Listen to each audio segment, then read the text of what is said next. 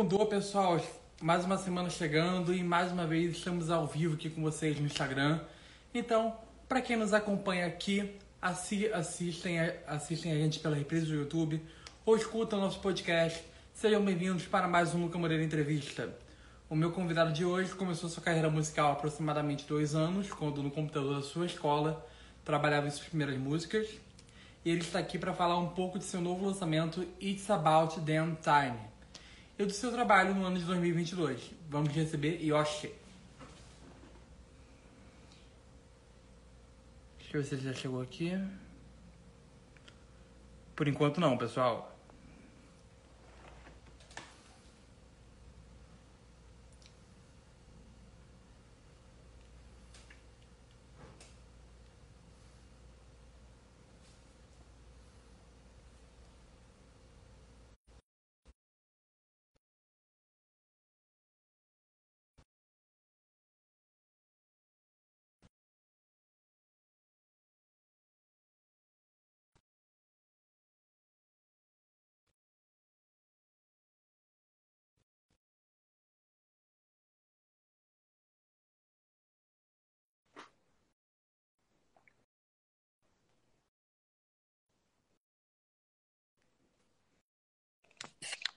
Olá, tudo Olá. bem?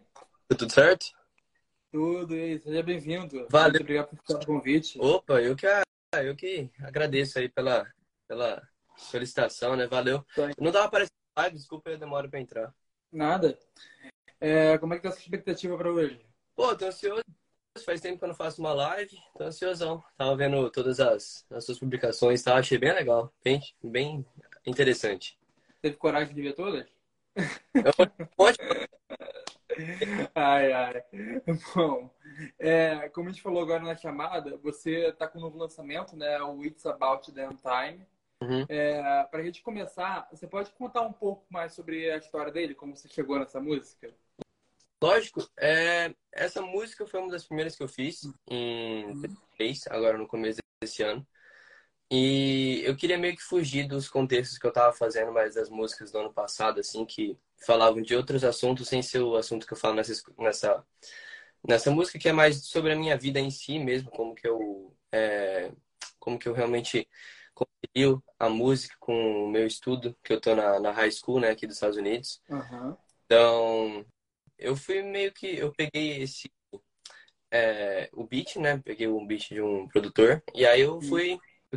Fui escrever, fui fazendo a letra no freestyle, assim, e foi indo. Bacana. É, naturalmente, esse novo lançamento já vai estar disponível né, em todas as plataformas. Exato. É, qual, qual, qual, qual você está achando que será a importância dele em sua carreira e como está sendo a recepção do público? É, eu acho que desde 2022 é, que eu me mudei pra cá, é, tem bastante gente que tá começando a me acompanhar bastante nos lançamentos, principalmente aqui nos Estados Unidos, meus amigos que são brasileiros mesmo, Ah. assim. Uma música que foi bastante é, ficou bastante popular aqui entre meus amigos assim chama A Right Thing que eu lancei. É, eu até toquei é, no meu primeiro num é, festa de aniversário. E aí é, sobre essa música assim eu acho que vai ter bastante impacto assim na- nas pessoas é, principalmente como eu falei também como eu já tinha falado na, na descrição da música né que a gente sempre tem que dela. Mas é, eu acho que vai ter bastante impacto nas pessoas que eu conheço aqui nos Estados Unidos, principalmente porque eu também falo é, do SAT, que é o vestibular daqui. Uhum. Vai ter bastante impacto nisso. Eu acho que também é uma música que tem é, várias composições é, e vários jeitos diferentes por ser um, um gênero é, synth pop, que não são pessoas que conhecem assim também. Que é, por exemplo, o The Weeknd faz muito synth pop, né? Então, acho que vai abranger muito também o meu catálogo de, de música para mostrar como que eu posso fazer também, tipo, vários gêneros de música. Legal. É, antes mesmo de você se profissionalizar e estar numa gravadora, né? Essa história eu achei interessante pra caramba, que você fazia tudo do próprio computador da escola, né? No caso, né? Com headphone. Exato. É, como foram os seus primeiros passos, tanto como cantor, compositor, como na produção musical? Uhum. Então, eu comecei a fazer música em si em 2021, mais ou menos, 2020, 2020, mais no final de 2020, assim. É, nele eu tinha, eu só com, eu comecei a fazer música só com o headset que eu tinha, mesmo assim, o sabe quando vem um microfonezinho no headset assim? Sei, sei. E aí cantava uhum. mesmo, não sabia nada de mixagem, não sabia masterização, não sabia nada. Aí foi na base da tentativa e erro, né? Você vai aprendendo, vai procurando no YouTube, tudo essas coisas assim. Vai sabendo, tem que aprender, tem que colocar foco nisso e e dar o seu melhor assim. Mas aí também fui montando meu, meu estúdio, fui fazendo essas coisas tudo certinho e aí uhum. estamos aqui hoje. Bacana. E, mas como é que você se trouxe pela música? Foi sua família que trouxe isso? Foi você mesmo que foi atrás? Não, graças a Deus. Pais, eles, é, eles me suportam bastante, eles me apoiam bastante, na verdade, na, na música. Porta foi ótimo. É, é, não, é, meu pai também é músico, né? então ele também sabe que é uma coisa legal, assim, de se mexer. É, uhum. é uma coisa saudável, na verdade, né? Que ele fala também para mim. Então, é, a gente sempre foi é, pegando alguns equipamentos um pouquinho dali, um pouquinho de cá, aí foi investido também nos no softwares que são importantes no próprio computador mesmo, né? Sim. Então, aí vai mexendo um pouquinho de cada coisa e vai indo. E como foi que você percebeu que tinha habilidade para trabalhar profissionalmente com música? Acabou de ser de um hobby para uhum. ir um investimento para o trabalho? Ah, eu, eu acho que foi quando eu realmente. É, acho que. Na verdade, que foi quando eu peguei a atenção dos meus pais, assim. Uhum. E fazendo uma coisa legal, assim. Porque no começo é sempre tipo, ah, beleza, é um hobby e tal, né? Só que, tipo, eu sempre falava pra minha mãe, é um hobby, entendeu? É uma coisa que eu quero fazer, assim, realmente.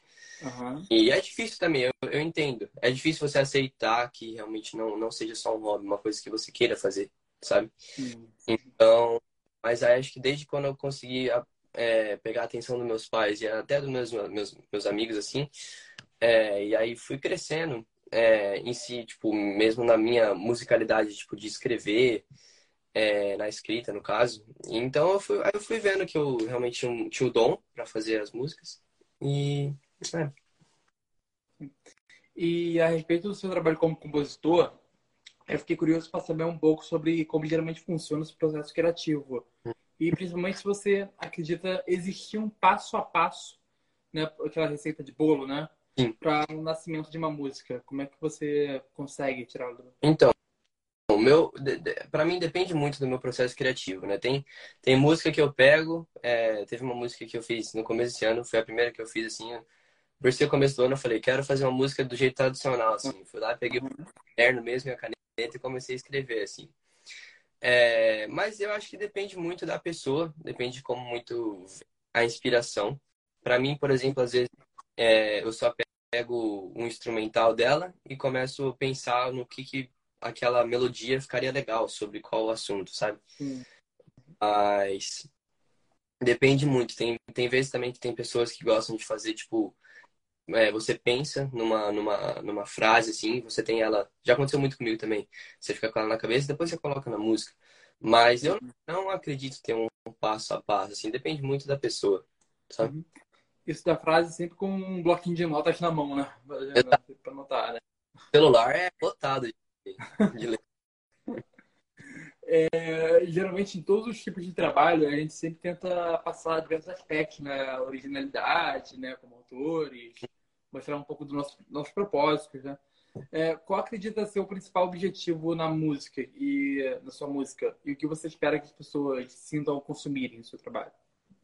É, sempre o que eu, que eu falo que eu, é que eu quero que meus ouvintes, né, os meus fãs, uhum. assim, eles identifiquem com o que eu estou dizendo, né, nas músicas. Então, eu sempre tento colocar, mesmo que seja sobre sobre eu, a música, sobre minha, é, a minha pessoa, a música, eu também tento meio que passar uma, é, um, um, tipo, um sentimento de, tipo, ah, também já aconteceu comigo na minha vida, ou pode acontecer, então, são meio que experiências que eu já vivi na música, entende? É, na vida eu passo. Uhum. E... É, entre... Ah, desculpa. Não, Tranquilo, mas. É, entre as suas influências musicais, você já declarou que se espelhava muito em nomes como Juice WRLD, né, The Kid Laroi, Justin Bieber. Uhum. É, no caso, a maioria desses, desses é, estouraram nos anos de 2019, 2009, 2010, né? Qual seria, qual você consideraria ser os melhores anos assim para música pop? Qual que qual geração você se identifica mais? Isso é difícil de dizer. A música pop, assim, falando de Justin Bieber, assim, eu acho que seria a época a época que o Justin Bieber começou, assim, também. É, uhum. 2010, Sim. lá, que saiu depois a Ariana Grande, começou a sair Ed Sheeran, começou a sair todo mundo, na verdade, que era do, do pop. E até, tipo assim, Bruno Mars também, que não era, na época era mais pop que ele é hoje. Né? Então, uhum. Acho que na época de 2010, assim, foi a melhor época do pop. Mas, falando do The Kid Laroi do, do, do Juice WRLD, que são mais no trap e do rap, eu acho que 2018 que eles começaram a estourar, assim, basicamente, que saiu a, a cena mais do trap, do rap aqui do, do da gringa. Sim. É, no final do ano passado, você surpreendeu o seu público né, com o lançamento da música Swing Glow, uhum. Que é, foi lançada para coincidir com as comemorações do final do ano, né? E que narrava que seria uma carta para o Papai Noel, basicamente isso. Uhum. É, como foi o desenvolvimento desse projeto e o melhor é como foi resgatar esse momento, né? Escrever uma carta que foi tão significante né, para a infância das pessoas. Então, Shining Glow foi eu acho uma música muito interessante, porque eu demorei bastante para escrever ela. O segundo verso eu nem ia ter, eu ia cortar ele, eu nem ia fazer. Então eu ia fazer a música só com um verso, assim, nem, nem, nem tinha pensado em lançar mesmo. Mas é, nessa música eu, eu, eu, queria retratar, tipo assim, como você falou do, do Papai Noel, né? Uma carta do Papai Noel, mas eu queria também retratar é, os anos mais 2010, assim, que volta mais pro pop essa música, principalmente por ser uma natalina também, então é, tem vários aspectos assim que eu pego de influências que são muito boas. E aí o, desenvolvimento desse projeto assim foi bem, bem gradual, assim, foi uma coisa bem natural, não foi uma coisa que eu forcei realmente para terminar a música. Então por isso eu acho que ficou uma música tipo natural assim de, se escutar. Entendi. E que eu acho que sempre que por exemplo, seja a época de Natal ou mesmo de Halloween que eu fiz lá também, que chama War Night, são as, acho que foram cinco músicas acho que sempre quando você for ouvir as músicas vão, vão estar, tipo, atuais, assim, porque são épocas do ano, então sempre vão ser iguais. Sim. É, eu pensei que você, pelo Justin Bieber, eu pensei que você estava inspirando na música dele, Miss Stone. Então, é, é, não, nessa música eu mais me inspirei na. Eu esqueci qual que é o nome da, daquela. Que é tipo, It's most beautiful time in year. Sabe? É essa. Essa, eu não sei se é o nome é. dessa, mas é, é foi mais. É. Foi, essa música pra mim, eu ia com a minha mãe montar a árvore de Natal, tá ligado? E aí a gente sempre colocava música, então marcou muito. Então foi uma coisa que eu gostei bastante de fazer, assim, me retratou bastante. Mas sobre esse segundo parágrafo, você diria que essa música foi uma mais difícil que você conseguiu, você conseguiu escrever? Ou não? Tem uma experiência mais difícil? Pode ser sim, porque eu acho que quando você concentra num tópico só de uma música, por exemplo, Natal, você não pode realmente falar de outra coisa na música, eu acho que fica um tópico mais pesado, assim, e que você tem que sempre focar na. Sabe? Então eu não queria forçar uma letra e como se eu queria que ela tivesse vindo naturalmente, assim. Então, essa música demorou umas duas semanas para assim, tipo, realmente terminar ela e conseguir gravar tudo. Mas é, foi, foi acho que foi. É, apesar de ser brasileiro, né, você já mora um tempo nos Estados Unidos, né, como você falou. É, já foi quanto? Um ano, dois anos você tá? É, fez um ano agora, em janeiro. Um ano. É, como foi a sua ida para o país e qual é a sua opinião sobre a indústria fonográfica americana em relação com a brasileira? É, então, vindo para cá foi para mim, primeiramente, foi uma, foi uma adaptação meio difícil, assim, mas agora eu estou muito bem aqui. É, tô na é, tem muito brasileiro aqui, então que ajudou bastante também a me adaptar aqui. Mas em relação à, à musicalidade aqui, né, a fonografia, é, eu acho que, tipo assim, é uma cena muito vasta, é, é, muitos gêneros, né? Aqui no Brasil a gente também tem muitos gêneros, mas a gente não tem a, a o reconhecimento, eu acho que, que a gente merece realmente. Mas aqui por ser, eu acho que uma cena, uma, um país, na verdade, um país às vezes mais até desenvolvido, as pessoas consigam ter mais acesso às músicas, entende? Então, eu acho que muitas das músicas também daqui, elas se inspiram em músicas do Brasil, por exemplo, no, em muitas é, batidas funks que existem no Brasil. Os compositores, ou sei lá, as pessoas que fazem as músicas assim, elas se inspiram realmente no, no, no funk, por exemplo, em batida funk para fazer as músicas. Então, o que eu acho incrível. É... Mas, em relação à cena, assim, eu acho que é basicamente isso. Tem muita gente que tem muito reconhecimento aqui também. Mas, em relação ao Brasil, eu também acho que a gente também deveria ter é, mais reconhecimento. E é isso que eu quero fazer com o meu trabalho, né? Mesmo sendo assim e morando aqui, eu quero mostrar realmente o, o Brasil, quem que é o Brasil para o mundo. Uhum. Então, esse é o meu sobre o, a adaptação, que você falou que tem muito, tem muito brasileiro, né? Foi mais difícil no início. O que, você mais sentiu falta daí, que você mais viu diferente no país? Do que, que eu sinto falta? É. A comida. Você demorou a se acostumar na cultura. Comida. Pô, velho, aqui só quer comer um arrozinho com feijão, não, não tem, é difícil, tá ligado? Uhum. Mas aí ela faz aqui pra mim e tal. Mas a comida eu acho que é a coisa mais difícil, assim, mesmo. Também cultura, também a gente tem cultura, né? Que são. A gente, se a gente comparar o, as pessoas do Brasil com as pessoas é, dos Estados Unidos, aqui eu acho que as pessoas são muito mais frias, mais distantes, assim. Sim. É, são esses aspectos, assim, de cultura, de comida também. É, na escola também foi um pouco difícil para me acostumar, porque o esquema é totalmente diferente, mas nada que seja sobre, sobre escola que você estudou aí, né? É, uhum. Você estuda, né, no caso, né? O sistema é parecido com o nosso? É bem Aí no Brasil a gente tem na maioria, pelo menos não sei no, no novo ensino médio que tá tendo, mas na maioria a gente tem sete aulas, né? Na, na grade de manhã. Tá. Aqui é compostas de quatro aulas de uma hora e meia. E é, é, é, é Exato. Mas, e aí também, o que, que eu ia falar? Ah, é, também aqui são dias, a gente tem dois dias na escola, a gente tem dia A e dia B. O que eu entendi, demorou pra cacete pra entender como que funcionava, mas o básico é assim, por, é, na escola vai, por exemplo, segunda-feira é dia A, terça-feira vai ser dia B. Aí na quarta vai ser dia A de novo, então ele vai meio que alternando, assim, entendeu? Entendi. E aí a gente tem essas quatro, umas quatro aulas, depois as quatro, mais quatro, que vão juntar as oito. E aí vai, vai diminuindo. Assim, é totalmente diferente.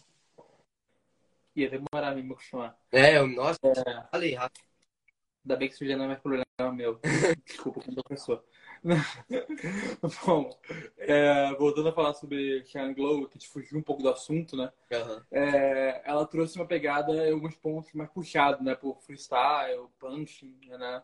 E foi alternando, né? Entre outros tipos de estética. Uhum. É, como, é, como é esse processo de conseguir abordar vários estilos e fazer, combinar em harmonia, né, dentro de uma faixa só? Como você uhum.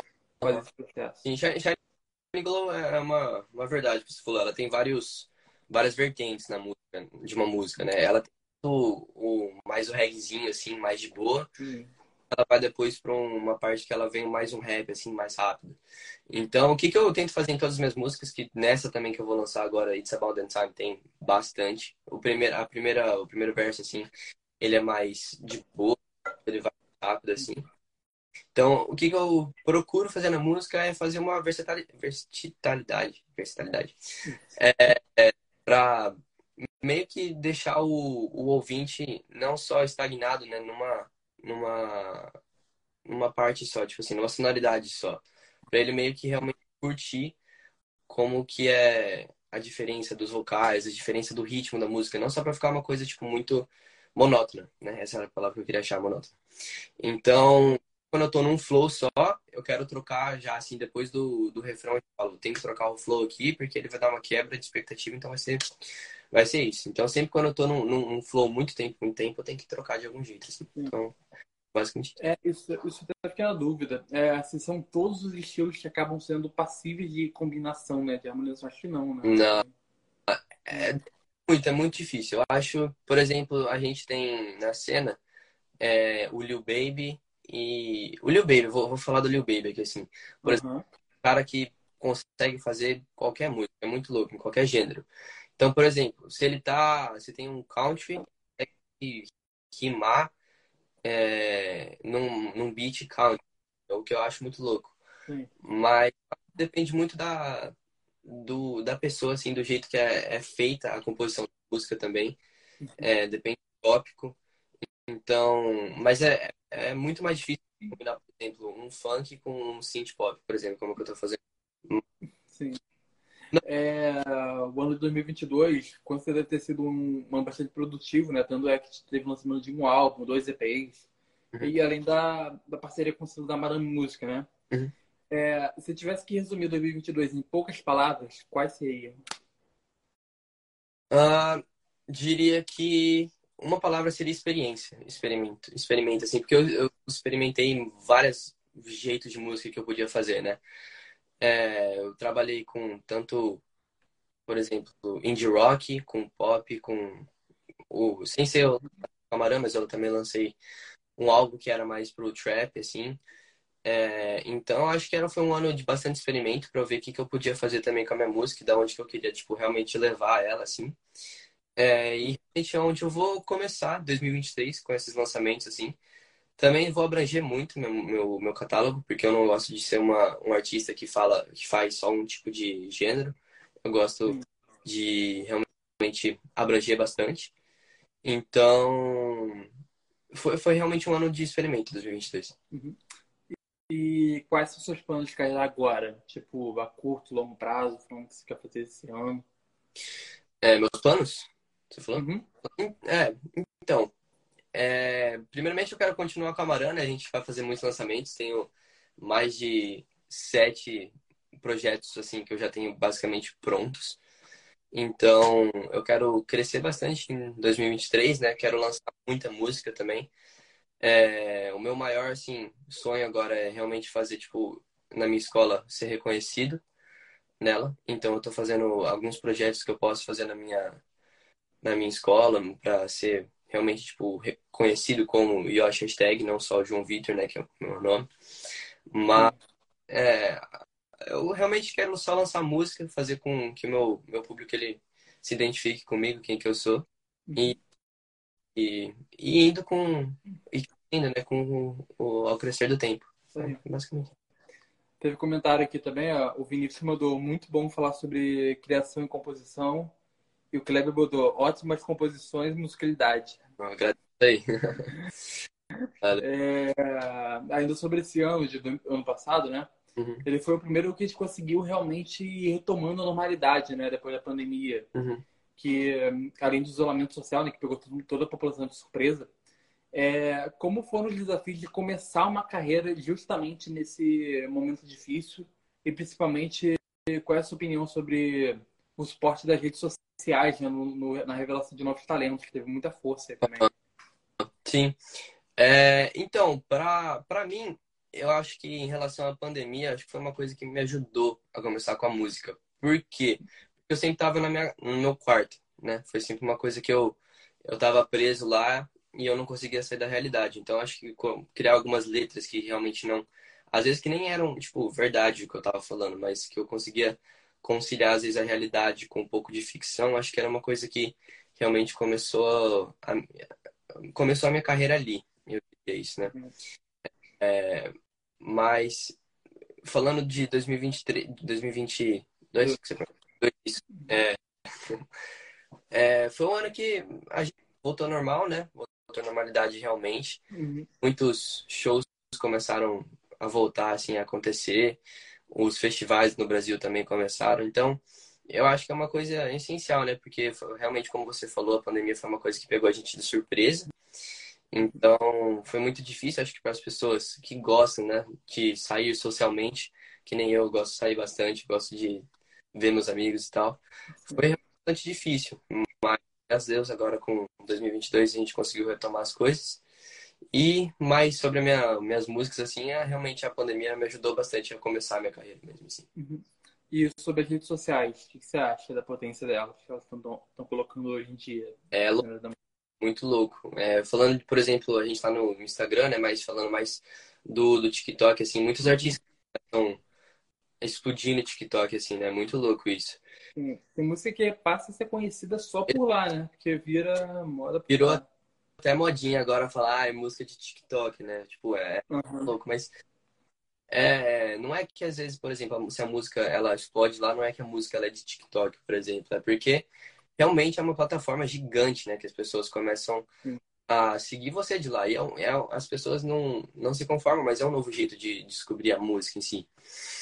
Por exemplo, antes era só de boca para boca, né? Falava, ah, essa banda, tal, essa banda. Aí você vai pegando, assim, os gostos das pessoas e vai sabendo. Mas hoje em si é muito louco como funciona realmente os, os apps, assim. Por exemplo, eu tô falando com você aqui dos Estados Unidos, né? Muito, você tá no Brasil, muito louco. Sim. Mas é, eu acho que é o jeito mais fácil agora de crescer, assim. E... O melhor que a gente tá conversando, a gente nem precisou mostrar passaporte, né? Você vê como é que é. Exato. E outra também que, falando de apps, né? Além do TikTok, mas ainda tá em muito. Eu vejo muita gente querendo, né, ainda, são as editoriais do Spotify, né? Também dá, dá pra descobrir muita gente ali também. Sim, obviamente. É, as edi- editoriais do Spotify é é uma coisa, acho que é bem difícil de entrar às vezes, né? Mas eu acho que é um trabalho também que eu tô no processo, que eu quero muito entrar. Que, Uhum. na verdade, você tem que ter muitos lançamentos, né? Frequentes. Eu acho que é bastante essa, acho que deve ser a chave. É, mas é uma coisa muito importante, porque se você entra numa editorial grande, às vezes você explode pela editorial, né? Então, não sendo, assim, um app, é uma coisa que ajuda bastante os, os artistas, né? Entrando em playlist. É, além dessa música que recebeu a temática do Natal, você também lançou o EP Horror Nights, né? Que é em celebração ao Halloween. Uhum. É, a gente estava até falando do Natal também, que era difícil, eu não consegui expandir, expandir muito, né? Eu tinha que ficar com o Natal. É, em relação ao mercado musical, você acredita que esse lançamento temático seria uma boa aposta na carreira dos artistas? Depende muito. Eu, eu vou falar assim da minha, de- da minha experiência. Eu faço, eu gosto de fazer, na verdade, né, né, que eu faço músicas de temas assim, porque é uma coisa que eu me identifico muito, porque foi é, como eu comecei a fazer a música, entende? Quando eu comecei a fazer, eu lancei a primeira música, que também tá nesse EP, que eu refiz ela, mas chama Rise. É, então, ano passado eu deu um ano do, desse lançamento dessa música, então, ah, quero fazer realmente um um EP que envolva essa música e que eu possa realmente mostrar um, um outro lado assim mais elaborado, não só uma música, mas como eu queria fazer realmente o projeto. Mas depende muito do, do tipo do artista, se a pessoa realmente gosta de falar sobre só um assunto assim. Eu acho que é uma é uma boa ideia, porque vai ficar, por exemplo, marcado para sempre, você sempre que você escutar naquela data exata, ele vai estar vai ser uma coisa contemporânea. Uhum. Então, acho que é uma boa aposta, assim. É igual Esqueceram de Mim, por exemplo. É, exatamente, é contemporâneo. É. Bom, a respeito. Eu sempre deixo uma pergunta mais reflexiva no final da entrevista.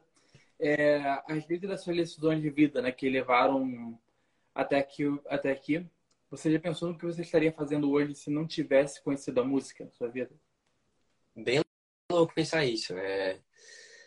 Eu acho que eu teria vindo para cá, para os Estados Unidos, de qualquer jeito, né? Porque foi o que a vida. Eu estaria, acho que, procurando como realmente só passar nas faculdades não teria, acho que, um, uma escapatória, assim, muito da realidade, o que é, uma, é, é muito bom, né?